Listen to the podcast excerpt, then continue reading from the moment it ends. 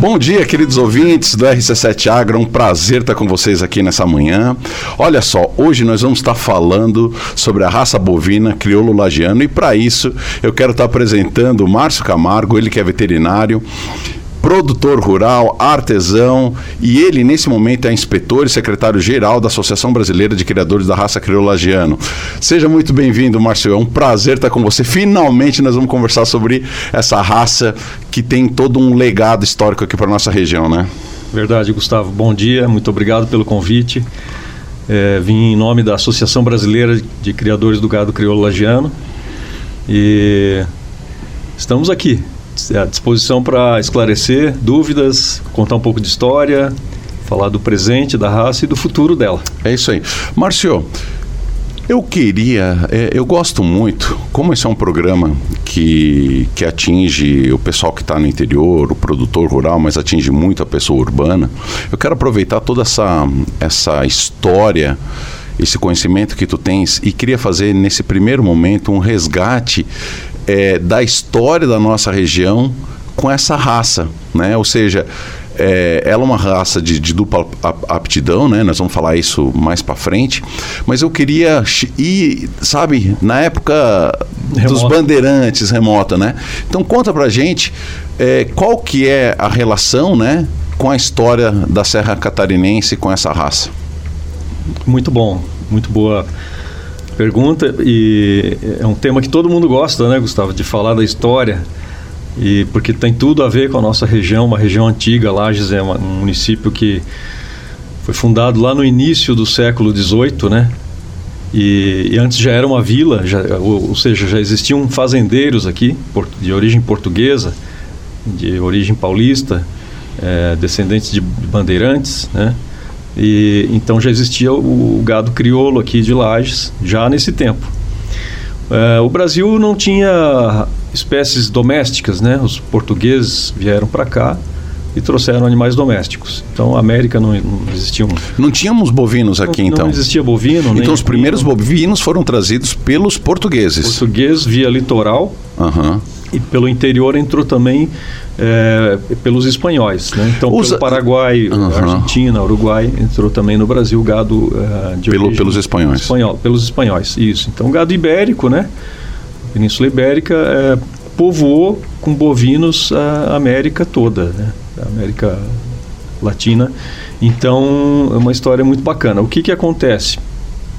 É, em Lages, esses animais, eles ficaram por um período é, sobrevivendo sem muita assistência, né? Inclusive tinha o gado alçado, que a gente falava, né? O gado que era selvagem, esse gado que ficou solto aí, né? Que, que veio também através dos jesuítas para o Brasil. E então no, no, lá no princípio é, esse gado colonial, que eu falo do período colonial, né? Ele sobreviveu sem, sem ninguém cuidar. Né? Então ele foi moldado pela natureza. Então aqui na nossa é, região serrana, né? do estado de Santa Catarina, ele sobreviveu ao frio, à fome, à seca, ao excesso de chuva também, né? Que nem agora está acontecendo aí, muita chuva. É, então ele resistiu a, a todos esses desafios das intempéries, né? É, também às doenças, aos parasitas, aos predadores. Então foi se formando esse gado que hoje é o crioulo lagiano. Podemos dizer que nós temos duas frentes é, na América do Sul muito forte quando a gente fala da colonização, né? Nós tivemos os portugueses, óbvio, afinal de contas até nossa língua hoje é portuguesa e os nossos vizinhos todos espanhóis. E teve inclusive um momento que a coroa foi compartilhada entre os, os portugueses e os espanhóis, né? E eu sei isso porque eu veio o seu Air, do, do, do, queijo serrano artesanal e nos deu uma aula aqui, né? É, falando porque, queira ou não queira, ele usa, ele utiliza, o sonho dele é que ele tem um plantel puro, né? Do, do criolagiano uhum. para fazer a questão de leite. Nós vamos entrar isso até mais tarde, mas ele deu uma aula de história, por isso que eu estou até contribuindo aí com a tua fala. Então nós temos essas duas frentes, né? Nós temos os portugueses e nós tivemos os espanhóis. Quais foram as raças que, que você acha que deram essa, esse, esse início dessa mistura, né? que veio a, a, caracterizar depois de séculos né, o que nós entendemos hoje como crioulo lagiano. É, no, no, começo foi o gado ibérico, né? Mas depois, que isso pouca gente fala, né? Uh, já quando os, os, próprios pecuaristas de lajes, de, de, de 300 anos atrás, 250 anos atrás, 150 anos atrás, eles, eles também aí começaram a trabalhar com, essa, com esses animais, né? E, de certa forma, selecionar, sempre buscando melhoramento, né? É, então, o processo seletivo continua, mas daí já é, com mãos né, de, do, dos próprios pecuaristas. Tanto que surgiu o gado crioulo lagiano mocho lá no, no, na segunda metade do século XIX, dessa forma, né? Então, também é antigo a variedade mocha da raça. É, mas vieram outras raças depois para o Brasil, né? E que chegaram aqui na Serra Catarinense já muito tempo atrás. Então, o próprio posto zootécnico, que hoje é Pagre, né? Naquela época, no, em 1900 e pouco, é, trouxeram raças estrangeiras, né, é, britânicas, continentais, da Europa. E aí, claro, esse gado também, de certa forma, acabou absorvendo o gado crioulo de Lages, né, ou miscigenando com ele. É, os zebuínos chegaram muito cedo também no Brasil, né? Então o Nelore, o Gir, o Gir principalmente, né? O Guzerá, então eles também chegaram aqui no sul através de tropeiros mineiros, principalmente, que vinham fazendo, negociando pela estrada, né, pelos, pelos caminhos. Então esse, esses, esses animais também atingiram o, o nosso gado crioulo aqui de Lages. É, houve também importações é, da África, chegaram animais da África em caravelas ainda, né, de colônias portuguesas da África, que era um gado português miscigenado provavelmente com raças africanas, né? Então, então, tudo isso foi formando o crioulo lagiano, uhum. né? Mais as mãos. Ou seja, se a gente hoje querer determinar o que o que formou é praticamente impossível, porque imagina naquela época não se tinha um controle. Querido ouvinte, é, é imagina o seguinte, tá? É, a coroa de Portugal precisava é, colonizar essas áreas de alguma maneira. E o colonizador, então, imagina, não tinha nada. Muitas vezes não tinham nem estradas, você tinha carreiros que eram conhecidos aqui no interior, né? Então, isso foram é, os próprios bandeirantes que, que, que, que formaram isso. Então, cada pessoa que ganhava um espaço de terra trazia consigo tudo que de fato ele precisava. Todos os utensílios, todas as ferramentas e todas as criações que ele precisaria para o seu próprio sustento. Agora, imagina isso, uma história de três séculos atrás, pelo menos, né, quando, quando tudo inicia, não se tinha estrada, não se tinha cerca, não se tinha nem as taipas não existiam, os corredores não existiam, né? óbvio uhum. né, que, que, que, quando eles vieram é, da, da Europa, esse gado, eles tinham uma certa mansidão. Mas como não se tinha cerca, não se tinha nada, muitos se extraviavam, né, Márcio? Muitos Sim. se extraviavam. Em buscar pastagens melhores, né? Enfim, imagina, é, né, o criador acabava se perdendo.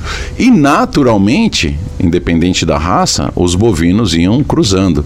Então, o homem hoje em dia ele faz de fato a sua própria seleção, né? O Adailton, uhum. é, desculpa, o, o Márcio faz a sua própria seleção de aprimoramento do, do, do, do, do gado dele do criolajano, assim como os, os, outros criadores, dentro do seu próprio plantel, vai fazendo melhoramento, traz sangue de fora, faz uma inseminação, compra um touro que vai é, melhorar certas caracteres dentro do seu plantel, enfim. Mas naturalmente. É, é, mais as duras custas, porque não tem observação do, do, do, ser humano, mas a natureza, ela é, ela é cruel. Quem que vai sobreviver na natureza nesses cruzamentos espontâneos? Os que são mais resistentes às condições locais, né? Exatamente, Gustavo. E é muito interessante porque Lages é uma terra de muita história, né? E essa gente chegou, como você falou, com algumas ferramentas, poucas ferramentas e algumas sementes também, né? De, de plantas que se tornaram plantas crioulas também. Né? Um milho crioulo, um feijão crioulo, é, espécies resistentes a, também a pragas e a doenças, né? E assim aconteceu com o gado que hoje nós temos aqui, o crioulo lajano. Então era um gado uh, que, muito forte, né? Foi, foi se tornando muito resistente. Mas aí é, ele está dentro de um contexto da história de Lages, né? Lages era um continente gigante, né? Até, até chamado de continente das lajes, né? Por, por Licurgo Costa, né? Exatamente. O, o, saudoso Licurgo Costa escreveu cinco volumes a respeito disso. Então, o gado crioulo lagiano, ele, ele alimentou a economia lagiana por alguns séculos e sustentou as famílias. Ah, naquela época, os fazendeiros moravam nas suas fazendas, eles não moravam na cidade. Né? A grande maioria morava no interior mesmo.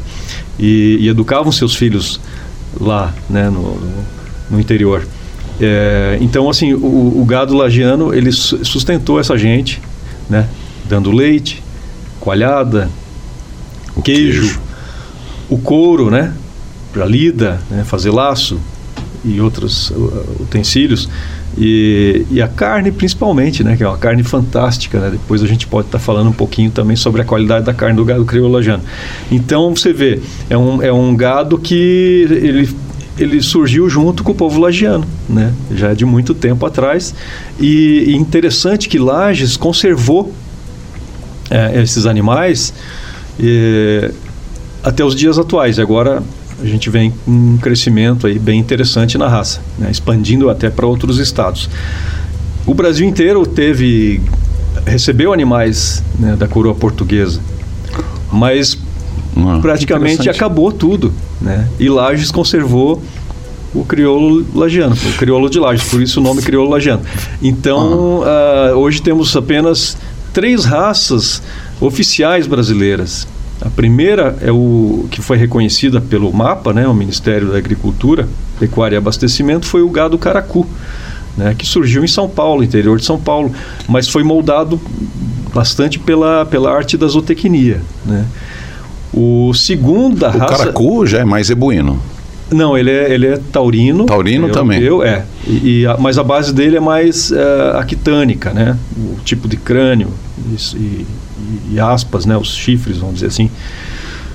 Então, um gado também é uma raça nacional, né, também rústico, é, muito bom, mas bem diferente do crioulo lagiano. O crioulo lagiano foi a segunda raça reconhecida oficialmente pelo, pelo Ministério. Então, tem controle genealógico, tem um padrão racial de, descrito no seu livro de registros, né, no SRG, Serviço de Registro Genealógico, da Associação Brasileira de Criadores do Crioulo Lagiano. Então, uma raça oficial, que tem padrão racial, né, que tem critério de, de, avaliação, que tem genealogia reconhecida. Né? É, e a terceira raça, que foi a, também há poucos anos atrás também reconhecida como raça oficial, é o curraleiro pé duro, hum. que é o gado de Goiás, do Piauí, né, daquela região é, centro-oeste e nordeste do país. Né, um, um gado também adaptado ao, ao clima semiárido, né, o clima seco e um gado pequeno, menor, né? É, também descendente daquele do gado que os portugueses trouxeram, porém o fenótipo totalmente diferente do crioulo lagiano, um, um gado né, que foi também moldado pela natureza, pela pela, pelo ambiente que ele sobreviveu, né? Que é bem diferente daqui do sul. Mas isso, isso então, é uma história... três raças brasileiras, que é história é fantástico. fantástico né? Que história riqueza, fantástica. Né? Não, e, e, olha só, né? É, existe uma máxima que diz, né? que na natureza não prevalece só o mais forte, sim aquele que se adapta. Né? Aquele que tem a capacidade de, de, de, se adaptar. Então, queira ou não queira, nós podemos dizer, se a América do Sul, se o Brasil, né, tu, e tu está dizendo, não tinha é, os bovinos, não tinha esse, essa espécie, essa, é, essa espécie, né, o bovino, uhum. tudo veio de fora e vinha, o pessoal não tinha, né? Hoje em dia você para trazer um, um, animal, você tem que fazer uma análise do ambiente, se não vai ser, né?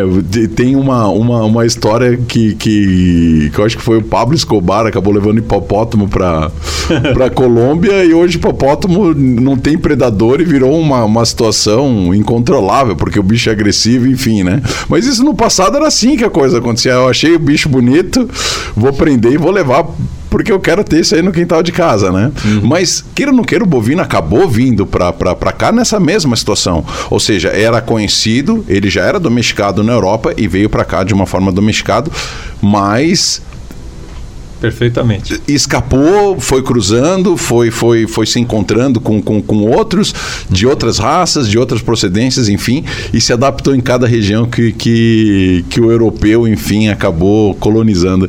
Eu não fazia ideia que nós tínhamos apenas três raças que são de fato denominadas é, essen, essencialmente brasileiras. Isso. Hoje já, já são consideradas raças nativas do Brasil, né? Já pode se dizer isso, porque faz tantos anos né, é, é, dezenas de anos né, que já estão aqui. Então, é, raças autóctones brasileiras. O que, que significa isso? É do, do, do local. Do da, local. Né, daqui de dentro. Né? Então, autóctone é, é, nativa, vamos dizer assim, já do, do Brasil. Uh, existe já um, uma coisas interessantes, por exemplo, o, o Camargo Camargo é, é, o, é o, é o não café... É só teu, não é só teu sobrenome. não é meu sobrenome só. O Camargo é o, é o... Você vai tomar o café ao pé da vaca, né, na hora da ordenha. Então, de manhã cedo, é um hábito que, que é centenário isso aqui na região. Né? Então, você leva o café bem quente, põe na caneca, já adoçado, né? E, e completa com o leite ordenhado. Na hora ali, o leite in natura, né? Na temperatura que ele sai do, do organismo da vaca. Então, é aquele café cremoso, e isso aí sustentou muita gente por muitos anos. Né?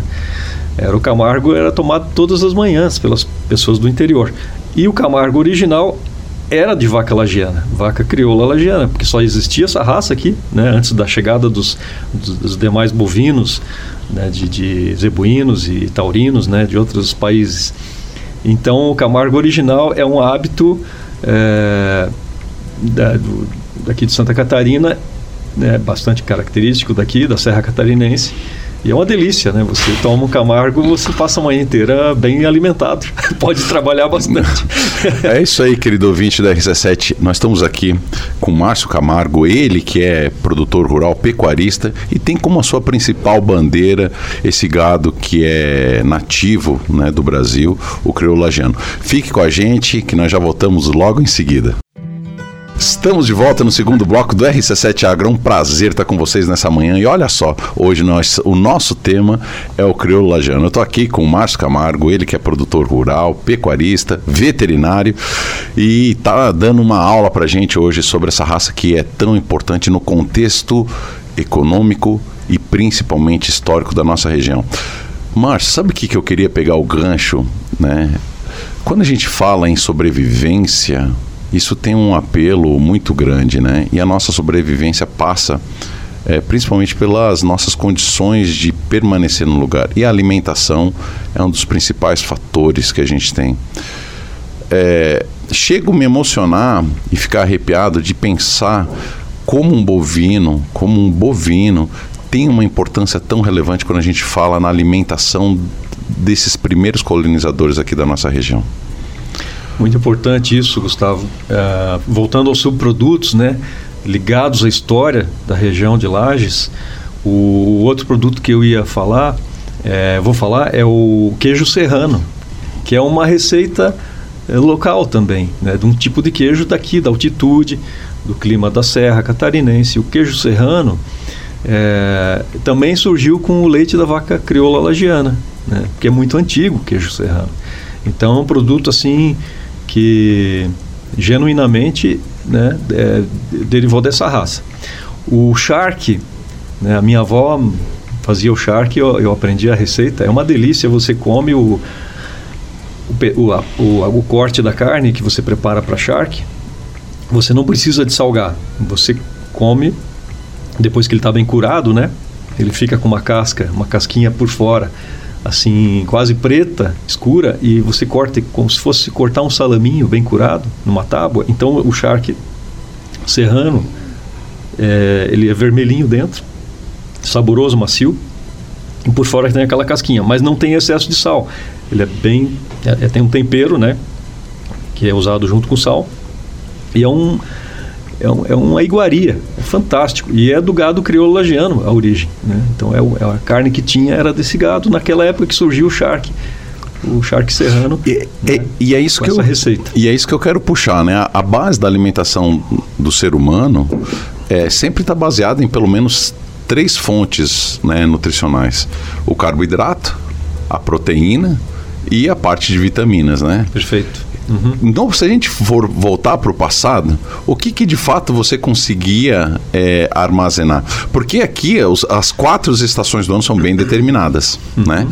E, e o inverno nosso, de fato, você praticamente não tem pastagem. Né? Então uhum. você tinha que planejar a melhor época Isso. de fazer o abate do, do, do, do, boi, você tinha que se planejar para fazer, a, de produzir a proteína que você iria consumir durante o inverno, porque se você fosse fazer esse tipo de abate ou esperar que, que, que a vaca produzisse leite no inverno, era impossível. Uhum. E aí eu achei muito interessante quando eu entrevistei o Air, que ele disse que o queijo artesanal serrano, que vem também dessa, dessa, dessa receita centenária, né? Ela passa pela necessidade, não é que ah, o, o, romantismo da coisa, era a necessidade de armazenar a proteína que você ia consumir durante é, todo o inverno. Por isso a importância e relevância do gado é, crioulo lagiano, por quê? Porque no verão, na primavera e, e até no outono, você ordenhava a vaca e fazia o máximo de queijo que você consumia, porque os grãos ou cereal você conseguiria guardar que era o feijão, que era um milho, é, enfim, que eram esses cereais que você produzia. Uhum. E a base de, de, proteína, então, o que, que você fazia? Isso, e, você vê, o, é tão interessante isso aí que você está falando, porque não tinha energia elétrica, né, não existia geladeira, nada disso. Então o queijo serrano ele se conserva sem necessidade de energia. O charque é uma forma de armazenar proteína de alta qualidade né? É, para fazer o carreteiro depois, para fazer a carne assada do próprio charque, ou comer ele é, natural, sem, sem cozimento. Então é uma riqueza isso, né? riqueza nutricional, cultural e vem de encontro hoje ao momento muito bom também de crescimento do turismo aqui na região de Lages. Né? Porque os turistas podem conhecer esses subprodutos da raça crioula lagiana, provar, experimentar e, e e conferir a, o sabor que tem, né, o diferencial que tem, que existe. Então, muita coisa interessante aí. E você falou dessa coisa também da sobrevivência, né? Então, é muito interessante você ter um gado que, claro, hoje a gente já cria com técnica, né, com mais zelo. É, no inverno a gente dá pastagem artificial para as vacas passarem melhor, né? É, no verão a gente usa de vez em quando algum, quando necessário, algum medicamento, algum carrapaticida, por exemplo, mosquicida, bernicida, mas é, é muito menos do que uma raça moderna, porque eles, eles têm uma resistência muito é, fora do normal. Então esse gado sobreviveu sem medicamento, sem pasto artificial. Né, sem auxílio de antiparasitários. É, né? era isso que eu ia falar. E, e hoje, se for necessário, ele sobrevive ele passa sem nada disso. Né? Então é um momento interessante que o mundo está vivendo é, muita tribulação, muito, muita é, problemas de guerras, enfim, né? Então é interessante que se tenha uma genética assim, né? É uma coisa até preventiva, né? A gente não sabe o dia de amanhã, mas então é, é muito interessante essa coisa do da história, da sobrevivência daquelas pessoas, né? Com esses animais e, e outras é, culturas também da época, né? Plantas resistentes também e que estão também em, em, alta novamente, né? É, plantas rústicas, animais rústicos e, e, isso é muito bom, é importante que, que a gente não perca isso, né? Então é isso que eu gostaria de falar. Né? Olha só, vamos aproveitar esse, esse primeiro momento, Márcio, é, que a gente está falando de, dos resgates históricos, né? Eu quero aproveitar fazer contar um pouco da história do, do já que nós estamos falando do criolagiano, né? É, do Aire, eu quero que depois tu fale dessa dessa receita aí do Shark. Vamos tentar resgatar isso. o queijo, ele disse que criava uma crosta de fungos é, que então poderia manter esse queijo por mais de ano. E engraçado, nós temos a mania de tirar fora a casca do queijo. E esses fungos, ele diz que inclusive é benéfico é, para a saúde do, do, do, ser humano, que ele diz que só raspava com uma faca o excesso, porque não era só fungo, tinha o pó dos galpão por cima de tudo, né? Ou seja, Sim. terra, poeira do, do dia a dia. Então eles só raspavam e, e, e ralavam esse queijo, né?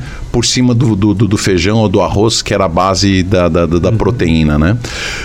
como é que é a história do Shark? Como é que se produzia? E, e, e o Shark daí tem toda a história como moeda de troca. Uhum. Né? O Shark eh, tem essa, esse contexto porque foi um dos primeiros produtos que os nossos é, ancestrais aqui usavam para conseguir produtos que não conseguia ser produzido. Eu acho que é isso, né? Isso, exatamente. É. Meu avô saía da fazenda Canoas, ali hoje pertence a Correia a Ponte Alta, na época era, era há muito tempo atrás era Lages, né? Mas enfim, ele saía uh, o meu pai mesmo ia, quando criança, de carroça até Trombudo Central. O que, que eles levavam na carroça? O charque, o couro e queijo, né? e, e, tra e, traziam de Trombudo Central, do, do comércio, uh, o, a farinha, arroz. o sal, o arroz, arroz, o açúcar, mascavo. Óleo, né? talvez? Então eles trocavam. Exatamente, é, né? É, banha de é, desculpe, óleo de, de baleia para uhum, construção. Para construção, para como combustível para lamparina uhum. também. Então era moeda de troca, sim. E valia muito, né? Porque era, era o, o, gado era aqui, lá era outra coisa, né? Então ia a carne, o charque, o couro, né? E leite, desculpe, os derivados do leite, né? Uhum. O queijo principalmente. Então era, era, tinha muito valor. Né? É, e antes disso aí, existia exatamente essa passagem né, que ligava o extremo sul do país, né, o Rio Grande do Sul, uhum. ao grande centro do Brasil na época, que era São Paulo e Rio de Janeiro, né? A capital era Rio de Janeiro, né? Isso. E aí que, que, que forma as, os grandes tropeiros, né? Ou seja, que era na verdade quem ficava atravessando. Então essas, né, o nosso corredor de, de, de, de taipas aqui é um é uma comprovação histórica disso que, que, que, que se fala, né? E o corredor, querido ouvinte, era exatamente para tentar mitigar, para diminuir a perda, a perca de, de, de, desse, desse gado que atravessava as coxilhas, que eram grandes pastagens, né? Cara, é, é linda o... essa nossa história, né? É linda, é muito, muito rica e merece ser é, bastante difundida, né? O, o tropeirismo foi muito grande de mulas, né? Não tanto de gado, mas de mulas, uhum. que os criatórios por influência de Argentina, Uruguai, eram é. muito grandes. Ah, é verdade no, isso. No Rio Grande do Sul, na fronteira, né? Então ia muita, tinha demanda de mulas para o mercado lá em São Paulo, para o café, para os cafezais, né? Porque não existia máquina agrícola. E antes também as minas de, de ouro né? em Minas Gerais. Então, no, na mineração necessitava-se muito de, de, força animal, né, de tração animal, então das mulas para carregar mercadorias. Então, centro consumidor, como você bem falou, né, o principal era São Paulo, né, São Paulo, Rio de Janeiro. Então, ia muita mula daqui do sul para lá. E, e a, o meu avô, meu, meu tataravô, ele veio veio de São Paulo para cá. Ele, ele era tropeiro, tinha 300 mulas e ele vinha trazer mercadoria para o Rio Grande do Sul, para Santa Catarina, Paraná, enfim. Ele acabou gostando da Serra Catarinense. O que, que eles traziam de São Paulo para cá? Todo tipo de mercadoria, né? É, especiarias. Então, é, especiarias, todo tipo de mercadoria. E, então, e negociavam gado, a, muares também, né? É, e, e, levavam para lá também muita coisa daqui do sul. É, mas ele, é, a, a família Camargo se instalou aqui em Lages com esse primeiro é, imigrante, né? migrante, perdão, que veio de Sorocaba para cá, que era o meu tataravô, Antônio Pereira de Camargo. Ele, ele era um tropeiro, ele era um, vamos dizer, um, um dono de, de frota de, de caminhão hoje. cara, que história fantástica. É, e o meu pai mesmo ele tem lembrança, ele me contava, meu pai já é falecido, mas ele me contava que da varanda da casa ali do, da Fazenda Canoas, que pertenceu ao meu avô, depois foi do meu tio, que ficou muito famoso com o gado crioulo também, o Antoninho Camargo. O meu pai, da varanda da casa, disse que assistiu muitas vezes tropas enormes de mulas, né, com mercadoria ou mulas sendo transportadas para negociar é, em São Paulo, e, e, que chegou a passar uma tropa de 3 mil mulas ali na Fazenda Canoas, dentro da Fazenda Canoas, que era hoje. Depois virou BR2, né? Antes da BR-116 tinha a BR2. Então aquele, aquele caminho das tropas virou a BR2. E o pai disse que chegou a ver quando criança, da varanda da casa, essa tropa gigante de, de, de mulas passar por dentro da fazenda do meu avô. Então é uma história muito antiga, né? E então isso é interessante que todos saibam, né? Porque as pessoas, é, a geração, as novas gerações pouco conhecem a respeito da história né? do Brasil, principalmente daqui da região, e merece ser transmitida essa história. Tu sabe que duas memulas pareciam um terremoto quando isso chegava perto, né? Mas, mas eu quero te agradecer, Márcio, porque tu vê, talvez esse meu erro muitas pessoas cometam. Eu achei que a grande movimentação era de bovinos entre São Paulo e, e, e, Rio Grande do Sul. Então, na verdade, não. Os bovinos estavam aqui por causa da necessidade de sobrevivência, né? Do, do dos próprios é, colonizadores aqui, das pessoas que, enfim, é, receberam as terras e que começaram e se fizeram, se estabeleceram as fazendas tal. E me chamou atenção porque eu pensava que as, as tropas que se falava era de bovinos e não era, eram de Moares. mulas, moares, é. levando e trazendo mercadorias, ou seja, as mulas eram os navios que transitavam por terra. Que história fantástica, viu? Eu, eu consegui algumas fotografias preto e branco ainda, coisa muito antiga, por alguns museus, né? E de vez em quando eu vejo alguma postagem também. E esses dias apareceu numa rede social uma fotografia de Rio do Sul, a cidade de Rio do Sul, aqui próximo a Lages, está a 100 quilômetros daqui, né? De uma tropa de, de bovinos é, lagianos, assim, com fenótipo, características idênticas aos crioulo lagiano que a gente tem hoje.